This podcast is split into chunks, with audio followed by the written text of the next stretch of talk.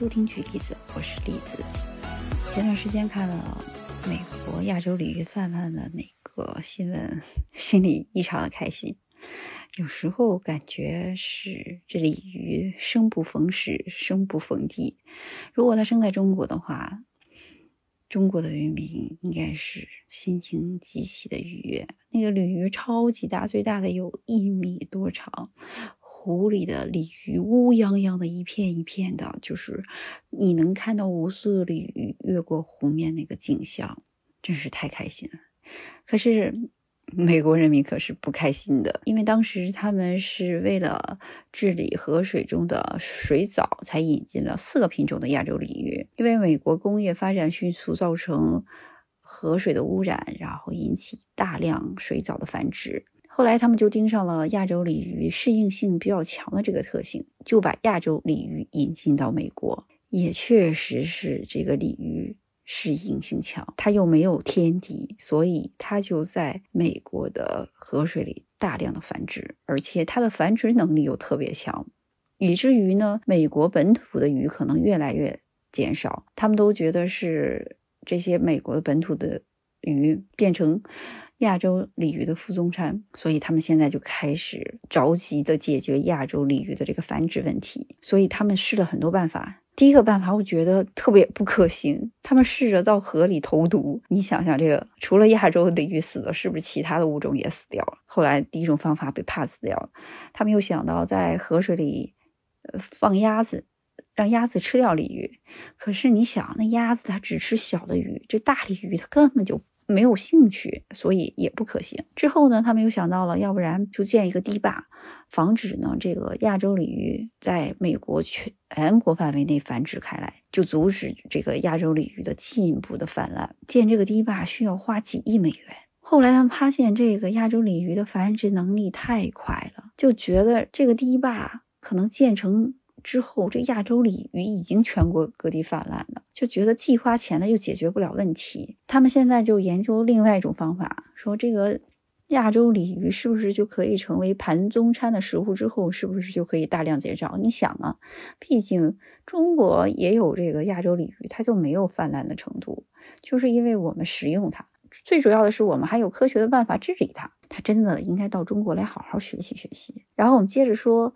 就是美国怎么想办法让这个亚洲鲤鱼来到美国人的餐桌之上？首先给这个亚洲鲤鱼换了一个名字，起名叫做科皮鱼。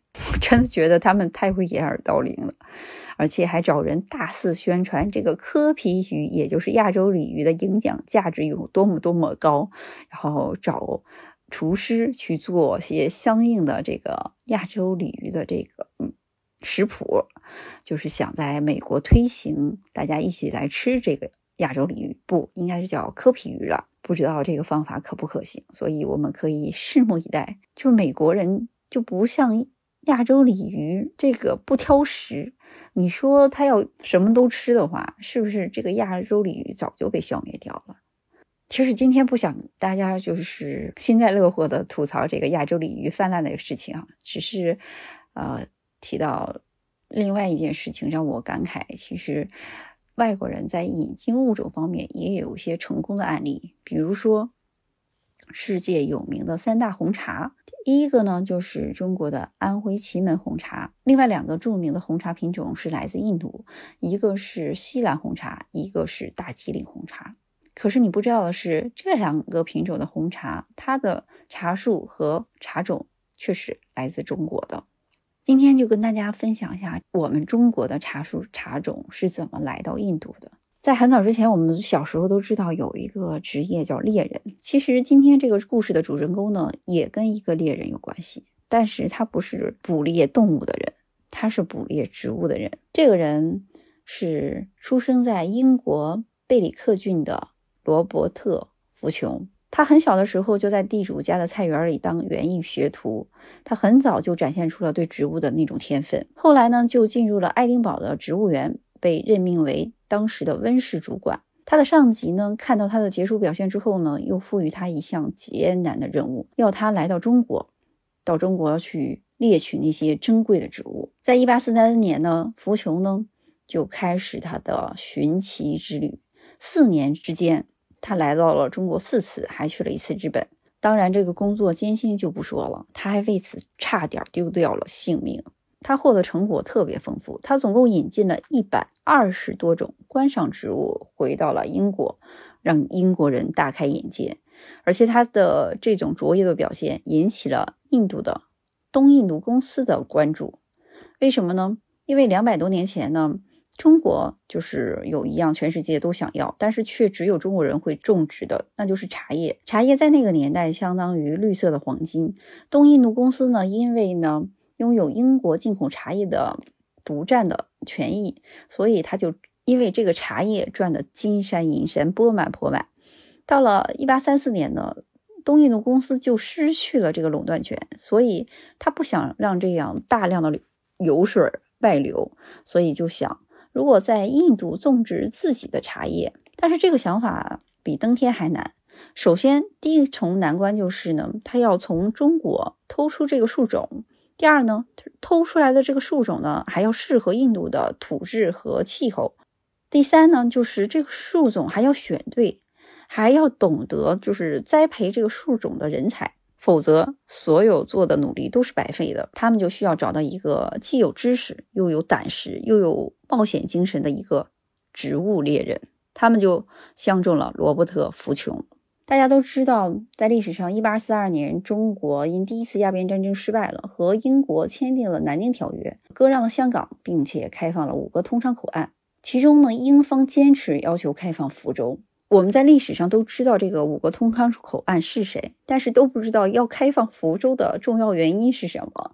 是因为英国就是看中了武夷山的红茶贸易。当时的清廷大臣呢，梁章钜呢就一直反对要开放福州，因为他就怕将来出现漏洞，让英国人把武夷山的茶种偷出去。到了一八四八年呢，福琼就被印东印度公司委派从英国启程前往香港。他到中国之前都不知道他的真正任务是什么，后来他得到了明确的指令之后。就告诉他，你必须从中国产茶的地区挑选最好的茶树和茶种，亲自运到加尔各答，再运到喜马拉雅山地区，还要尽一切努力招募有经验的种茶工人和制茶工人。就是没有这些人的话，他们就没法在喜马拉雅种植和生产茶叶。福球应该是一个特别足智多谋的一个人。为什么这么说呢？因为当时中国虽然开放了五个通商口岸，但是内陆地区是不准外国人进入的。如果被官兵捉到，就是必死无疑的。但是那个时候呢，就是葡萄牙人曾悄悄地深入到中国，福琼就靠着这个葡萄牙当时制作的这个地图，并且巧装打扮自己，他整了一套中国的服装，剃了一个头，并且加了一条辫子，打扮成中国人的样子。虽然呢，他身高一米八。但是当时的中国人并没有看过洋人，所以他们不知道他是欧洲来的，并且他带着一个中国的跟班和一个苦力，三个人呢就前往了产绿茶的黄山。他们呢就是一路摸索，渡过了一些急流险滩，又穿过了深山隧道，历经千难险阻，并且还要小心官兵的耳目，更要提防一些强盗。但是呢，不妨碍福琼做他的植物猎人的工作。他每走过一段路，都详细记录气候、风土及观察到所有的植物，作为未来种植茶树的依据和参考。前前后后呢，福琼共写了十四部见闻手记。他从黄山辗转到宁波，因为他穿着特别体面，又出手特别大方，嗯，就很受当地茶园主人的欢迎，提供给他大量优良的茶种。到了一八四九年呢，他终于到了武夷山，趁着借住在寺庙的机会，向和尚探听许多茶道的技巧，特别是有关水质的要求。接着，他给印度送去了第一批茶种，但是呢，这次。运送的茶种却是失败的，因为茶种的休眠期间很短，海上的长时间运输呢，呃，使这些种子就丧失了发芽的能力。第二年呢，就是一八五零年，福琼继续在中国更加勤奋地收集这个茶种，并且他想出了一个运送茶种的一个好方法。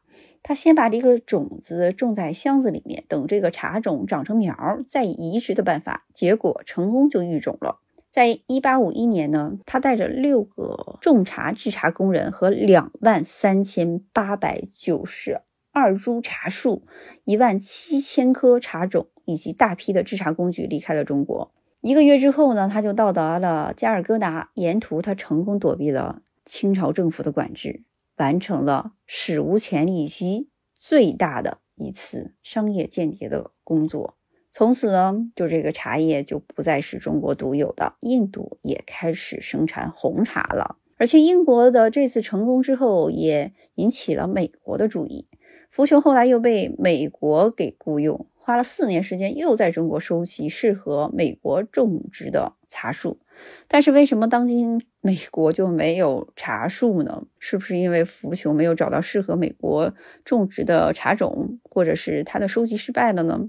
其实福琼在一八五九年呢，他已经收集到了三万两千株茶树，要运往美国的时候，美国发生了南北战争，所以计划失败。否则今天在美国也肯定是茶园遍地了。所以有时候还需要相信大自然的法则，但有的时候也是在人为，有的时候不得不为人类自己做出的这些选择承担相应的后果。希望你听到这个故事有任何感想，也要在评论区告诉我。今天谢谢你的收听，再见。